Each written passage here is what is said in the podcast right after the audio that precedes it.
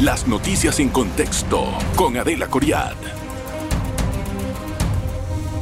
Bienvenidos, gracias por estar en contexto. Hoy tengo un invitado de lujo, tengo al ex administrador del Canal de Panamá, Jorge Luis Quijano. Con él vamos a contrastar los resultados del estudio del Cuerpo de Ingenieros estadounidenses que han especificado cuáles son las rutas, las vías más viables para poder lograr tener reservorios y bajar la presión sobre los lagos donde se alimenta el canal de Panamá para los esclusajes y poderla usar para el consumo. Recuerda que el agua está siendo en este momento un problema inminente por pues, muchos fenómenos climáticos, pero también por el crecimiento del país y por la falta de acción en lograr nuevos reservorios. Quiero hablar con él de eso y le voy a dar la más cordial bienvenida. Gracias, don Jorge, bienvenido. Un placer estar contigo. Gracias, de verdad. Don Jorge, bueno, a ver, el hecho de que Río Indio pueda ser una de las alternativas para poder eh, subsanar, por así decirlo, o suplir la necesidad de agua del canal no es nada nuevo. Eso se había avanzado antes de su partida del canal. Lo sabemos. Sin embargo, eh, lo que entiendo que descubre, por así decirlo, este nuevo estudio de asesoría técnica es que dentro de la cuenca no hay fuentes para poder explorar y para poder llevar agua para el canal. ¿Usted qué ha podido observar acerca de eso? Y si coincide tal vez en esta última premisa. Bueno, lo que puedo aclararle un poco y, tengo que confesar que, que esta semana que pasó me envió finalmente el estudio que hizo el cuerpo de ingenieros, que a propósito no lo abrí para venir con lo que yo conocía de antes, eh, porque sí se ha hecho mucho trabajo eh, en cuanto a las alternativas de fuentes de aguas nuevas para el canal de Panamá y para el consumo humano. Y yo creo que hay que echar para atrás un poquito el tiempo. Eh, en el año 2015, si recuerdan, era el, empezaba lo que era eh, el, niño de ese momento. Y el niño normalmente no es una situación que se da inmediatamente y, nada más dura tres meses o cuatro meses, sino que normalmente va de un año hasta el otro. Justamente empieza alrededor de estos tiempos, al final del verano, o sea, a lo mejor se extiende un poco el verano, y luego en estos meses el recobro para rellenar los los lagos es lento. Eh, si, si, podemos llegar a, rellenar alguno de los dos lagos, cosa que no fue eh, exactamente lo que sucedió en el 2016, este, eso se va a dar como en octubre, entre septiembre y octubre. Eh, el peligro es que no se logre llenar ambos lagos a su máxima elevación, que es 252 pies del lago mm. Alajuela y 80, 88 eh, y medio, que es el máximo del lago Gatún. Entonces, mm, eh, preocupados por la situación que ya veíamos que para nosotros, usando la data de casi 100 años que teníamos de, meteorológica, hidrología, este, no podíamos pronosticar lo que estaba pasando en el futuro, decidimos eh, e, enfatizarle al, gobierno en ese momento de que había una necesidad de hacer otros estudios. Eh, entonces tuvimos la fuerte de que, porque hay dos cuencas importantes, la cuenca del río Bayano y la cuenca del río Indio, ambas están fuera de la cuenca del canal, por lo tanto el canal mismo no podía invertir en hacer esos estudios. Así es que eh, en aquel momento la ministra eh, Mireya Endara, que era la ministra de Ambiente, logró conseguir los fondos para hacer esos dos estudios y además nos solicitó eh, y nos dio fondos para estudiar también eh, más en el arco seco, el río Santa María, el río Perales, el río La Villa y el Parita. Esos cuatro más estos dos. Eh, los dos de acá eran como más interés del canal, para tratar de, ver cómo se podía eh, de alguna manera eh, satisfacer la necesidad tanto de la población como del canal de Panamá si quería seguir creciendo. Así que en esos estudios lo que arrojaron al final, para ya para concluir por lo menos lo que es Bayano, Bayano resulta ser que, que sí tiene un buen caudal y puede dar un- una cantidad importante, pero principalmente por el costo también de llevarlo hasta el canal. Eran como, si bien recuerdo, eran como 2.5 billones de dólares, o sea, la mitad de lo que costó la ampliación para llevar esa agua hasta el canal. Eh, por otro lado, eh, había eh, una posibilidad de quitarle presión al anillo hid- hidráulico de- del lado oeste que se suministra mucho de, de- del- del norte, o sea, de, de la, eh, de la planta de eh, Libre. Y allí lo que hicimos fue ver dónde en el área cerca a, a Pacora podíamos nosotros poner una planta potabilizadora que utilizara esa agua de Bayano. Sin embargo, se hicieron dos, dos opciones. Una era agarrándolo del mismo lago arriba y la otra era Entiendo. agua turbinada, o sea, que pasaba por la turbina, producía electricidad eh, para AES y nosotros recogíamos el agua sin tener que pagarle a nadie, pero teníamos que entonces bombearlo y pasar el cerro, creo que se llamaba el Cerro Mono, pasar por encima del Cerro Mono y volver a bajar y entonces llegar hasta lo que sería la planta potabilizadora eh, La Joya, un poquito como, como unos 11 kilómetros de, de lo que era Pacora. Así que ese, ese fue como que el, el mejor, la mejor opción para el agua de Bayano.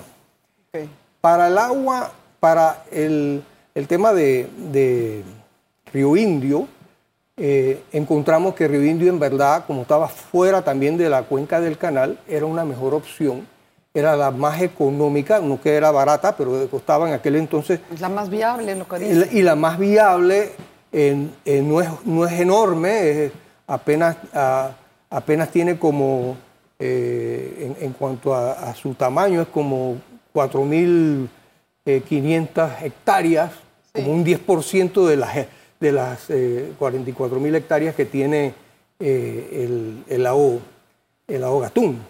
Pero puede proveer alrededor de entre 10 y 15, lo que llamamos nosotros equivalentes a tránsitos diarios. O sea, más de, eh, en galonaje sería como eh, 550 a 600 millones de galones diarios, que es más de lo que en este momento estamos suministrándole a la, a, a la, a la comunidad, ¿no? Ok. O sea, Eh, que- espéreme, déjeme hacer una breve pausa. Has dado una buena introducción, he querido que lo explique y al regresar quisiera de tener algunas preguntas puntuales Dale. con respecto a todo lo que hemos conversado o lo que nos ha dado como introducción, don Jorge. Vamos a hacer una breve pausa, por favor, quédese. En breve regresamos con En Contexto. Estamos de vuelta con En Contexto. Gracias por estar en contexto. Hoy hablamos con Jorge Luis Quijano, ex administrador del Canal de Panamá. Don Jorge, ya usted me hizo una pequeña introducción muy similar a la que eh, tuvimos aquí a don Catín Vázquez, el actual administrador. Y se parece mucho al trabajo que se había hecho en una época anterior a su salida, como dije al, al inicio del programa, sobre las opciones, las alternativas que había en el reservorio. ¿Qué de nuevo trajo este estudio? El del Cuerpo de Ingenieros del, del- del Ejército de Estados Unidos. Para mí en verdad nada, pues eh, ya habíamos estudiado Río Indio, por ejemplo, el potencial de Río Indio en el 2002, lo habíamos vuelto a estudiar en el 2000, de- en- en- En del el 2017, 18, 19, o sea que, que ya, ya sabíamos que Río Indio era la opción eh, más, más prudente de ejecutar en ese momento. Es más, hay más estudios más hacia atrás. Eh, eh, un, un tema que también sabíamos era que el brazo de Trinidad no era una opción. ¿Cuánto costó el estudio del, del Cuerpo de Ingenieros? Eh, entiendo que fue como alrededor de 11 millones, más o menos. ¿Y por qué era necesario ese nuevo estudio? O sea, ¿qué era lo que estaba el canal buscando con esa nueva asesoría? Bueno, yo, yo puedo decirle eh, que lo que entiendo quería hacer el canal era buscar dentro de su propia cuenca Ajá. la solución Las- las de, agua. Pero y no entonces existe, determinó que existe. no había. Pero ya eso lo habíamos hecho. Eh, si usted se va, eh, por ejemplo, el tema de, de Trinidad, que se lo acabo de mencionar, Sí. si usted se va a la página 58 y 59 de la propuesta de ampliación, ahí dice clarito, no haga esto porque no, no da, la geología no da. Entonces, ya sabíamos todo esto antes. Eh, O sea, yo ¿fue en vano ese estudio? bueno, yo no, yo, yo no sé qué más tiene el estudio porque no he visto el estudio a propósito, pero de lo que pude oír de la entrevista que le hicieron a, a Catín Vázquez, eh, no encontré nada así como nuevo, Relevante, tal vez. relevante, eh, que ya nosotros no sabíamos. ¿no? Ok, entonces, en el momento en que se tenían estas opciones, porque se tenían en 2019, no se tomaron acciones por parte de los gobiernos. Esto implica, de alguna forma, un atraso grande, porque usted ha mencionado anteriormente que esto tenía que haber estado listo para el 2020, para luego en el 2025 poder tener un abastecimiento apropiado para el canal. Tenemos un atraso de varios años ya. ¿Qué es lo que va a pasar ahora? Porque en este año electoral eh, no sé si se van a tomar esas decisiones. La primera es cambiar la ley 28. ¿Lo ve viable? Bueno, va- va- vamos paso a paso. Mira, pri- primero que nada, eh, yo me reuní con todos los candidatos en su momento que estaban corriendo en el 2019, que eran cinco. Uno de ellos fue, y fue en enero, no me acuerdo la fecha, 6 o 9 de enero, 6 no puede haber sido, 9 de enero posiblemente, este, eh, y tampoco 9 de enero, pero me reuní con, con el presidente actual. Y en aquella ocasión le hice una presentación sobre las alternativas que habían y le enfaticé la necesidad de echar adelante este proyecto. Eh, y que eh, le pedía pues que, que con los temas de GUPC, por ejemplo, que estaban andando en ese momento, que por favor a todos los cinco no trajeran eso como parte del debate político que se da en un- una campaña preelectoral. Así es que, por un lado, eso, saliendo del canal 10 días antes y se publicó en una entrevista que me hicieron el hecho de que esto se tenía que dar. Río Indio era la opción y Río Indio tenía que empezar lo más pronto posible una vez terminados los estudios que se terminaron a final del año 2019. ¿Cuánto toma la construcción de Río Indio? Eh, Cuatro. To- to- toma como cuatro años, eh, pero hay, hay que ver la parte de diseño, porque tenemos son diseños conceptuales, pero más o menos eso. Pero lo más importante es que hay que ir a través de un proceso y ese proceso involucra también el hablar, eh, seguir hablando, porque si nosotros habíamos hablado con las comunidades. comunidades, estábamos ya empezando, eh, habíamos ya hablado sobre cómo se iba a hacer, hacer la reubicación, cómo se iba a compensar, todo eso se estaba ya hablando, o sea, no es que... ¿Y se paró? Y eso, bueno, entiendo que eso no siguió después. La pregunta es, ¿cuántas comunidades van a ser afectadas? En total, en su censo, ¿se tenía alguna, Eh, algún número? Creo, creo que el número era alrededor de personas, no Sí. comunidades, porque Ajá, personas, sí. eh, como 2.000 personas. Ok. que irían. ¿Y esas personas estaban dispuestas a ser reubicadas? Las personas con que se habló, eh, eh, porque sí se hicieron muchas reuniones, no mostraban ninguna animadversidad contra el proyecto, siempre y cuando se les reconociera y, ojo, nosotros habíamos estado pagando para que la NATI le diera títulos de, de propiedad a que aquellos que tenían nada más derechos posesorios, Claro. porque justamente no queríamos que viniera cualquiera simplemente a comprar los terrenos.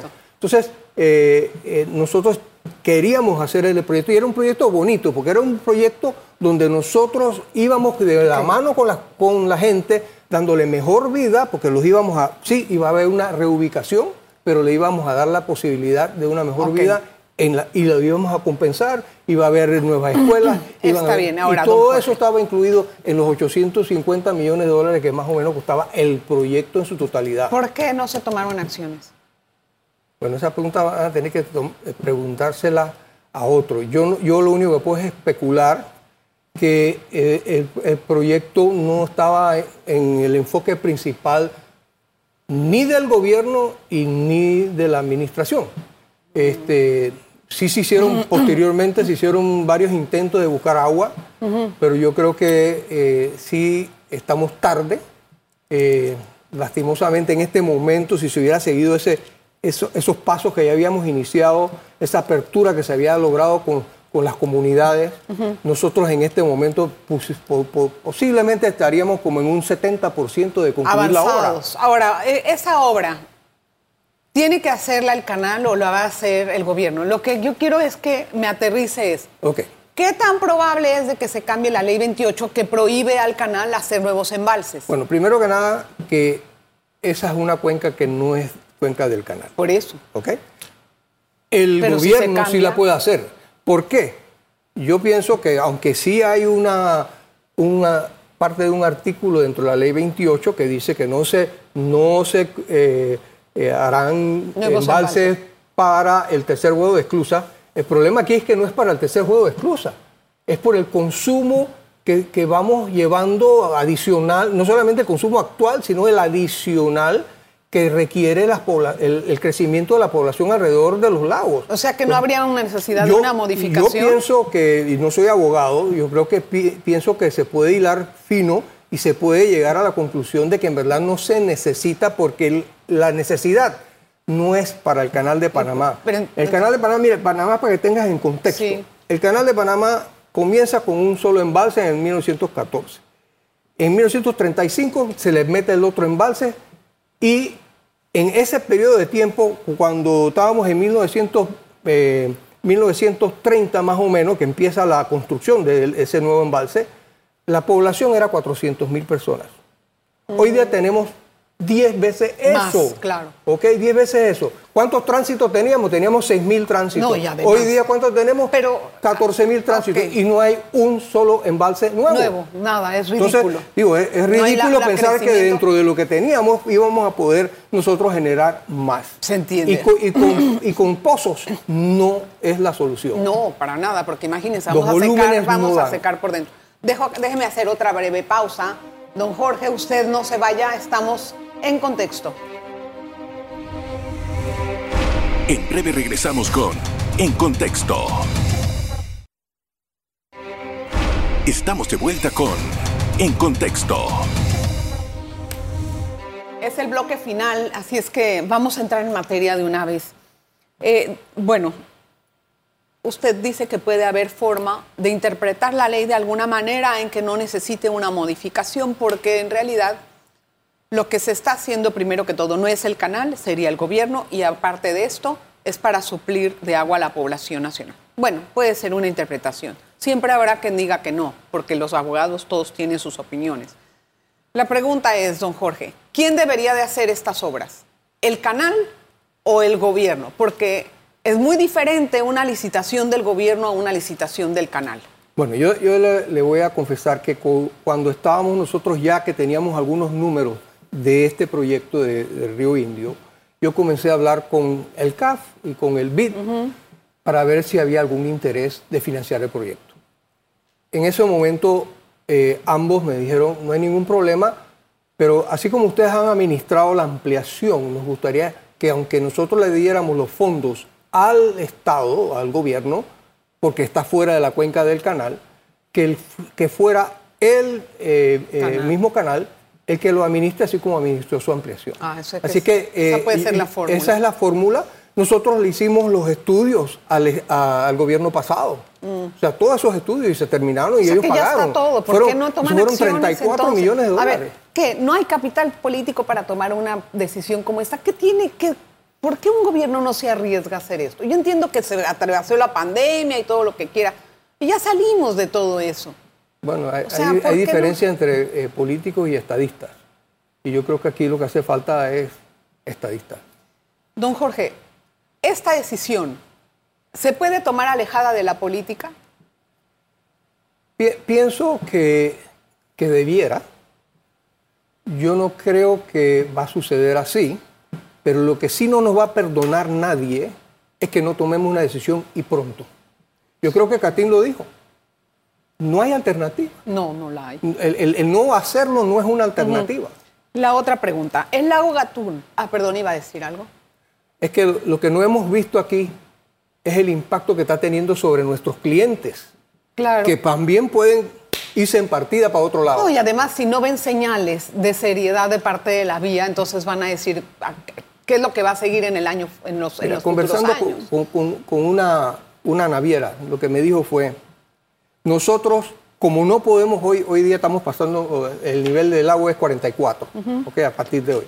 Entonces, como no podemos pasar a 50, nosotros estamos perdiendo en un buque de 14 mil teos, estamos perdiendo alrededor de 1.300 teos que no podemos llevar, así que lo dejamos atrás y pasamos con menos carga.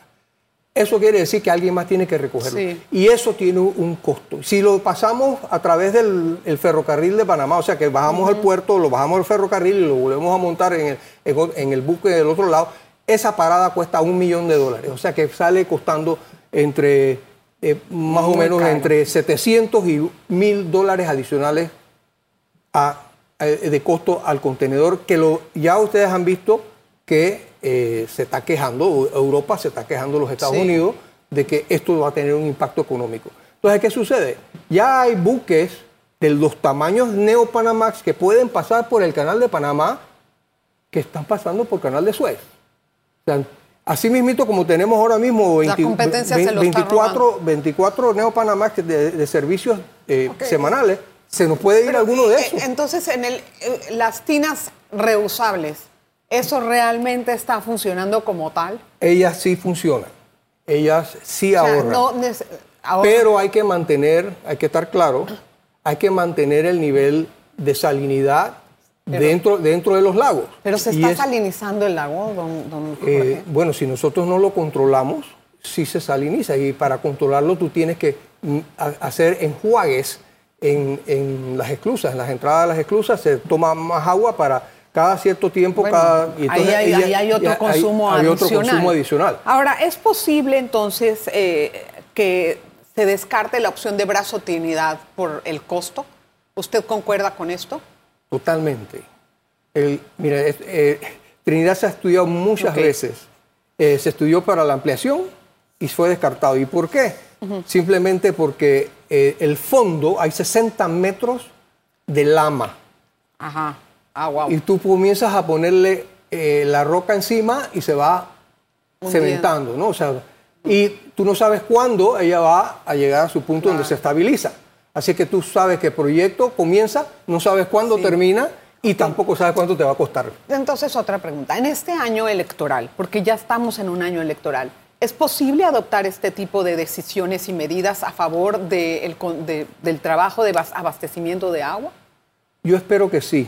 Yo espero que... ¿Lo ve viable? Yo lo veo que no tenemos alternativa. Nadie nos va a perdonar el no haber tomado una decisión este año. Es como la Caja de Seguro Social. Sí. No tomamos decisiones Bueno, ahora. ahí está, pero ahí está Bueno. eternamente la decisión de la caja, está extendiéndose y extendiéndose. ¿Por qué no se El toma agua- el agua es vida. Sí, es claro, pero ¿hay algún tipo de, de situación política que impida eh, llevar a cabo esta decisión? Es lo que yo pienso. ¿Creen que el asunto de Río Indio puede causar protestas, para ser más claro? Bueno, pudi- pudiera ser que hay grupos, siempre en, en- en todo, en, en todo tipo de proyectos se dan grupos eh, que pudieran hacer ruido y causarle el tener que manejar mejor la situación. Y por eso cuando nosotros entramos a hacer estos estudios, comenzamos con la parte socioambiental Que y, la que y lo llevamos ser. hasta a un buen ritmo y de ahí se tenía que retomar para evitar justamente esos conflictos. Y para terminar, don Jorge, el lago Gatún está sobreagotado. ¿Cuáles son, no sé si usted concuerda con esa idea, y cuáles son las alternativas en corto tiempo? En- en corto- Fraccionar, digamos, no, las alternativas que me dé la respuesta en corto tiempo, digo, y las alternativas para el lago Gatún. Para el lago, eh, para el lago Gatún, Muy exigente, para el lago. Gatún en este momento la única alternativa es Río Indio. Es la más corta en tiempo, es la que menos impacto tiene. Apenas estamos hablando de 4.600 hectáreas, o sea, un, un die- un 10% de lo que es este, el lago Gatún. O sea, es un envase pequeño. Pero- así que no, no- no es, no es tan grande, pero ojo, que también más hacia el oeste hay Tuabré, Sí. Caño Sucio, y, Coclé del Norte. Bien. Y nosotros tenemos que irnos fijando de que no sabemos qué es lo que nos trae el cambio climático y tenemos que estar preparados para ahora tomar esta acción de Río Indio y, estar, y estar viendo para, lo que viene, porque el Río Indio nos va a dar una solución, pero no va a dar solución de aquí al, año 2075. Así que en los próximos años tenemos, nos da tiempo, que eso es lo que yo estaba buscando en el 2019, nos daba tiempo para buscar las otras soluciones, porque la, el crecimiento de, la población nos va a, va a necesitar de más agua. Gracias, don Jorge, por sus apreciaciones. Qué gusto tenerle, ¿eh? de verdad. Muchas gracias. Qué gusto verle nuevamente. Gracias, don Jorge. Está igualito, don Jorge. Gracias a usted por la atención que dispensa a este espacio informativo. Nos vemos la próxima. Las noticias en contexto con Adela Coriad.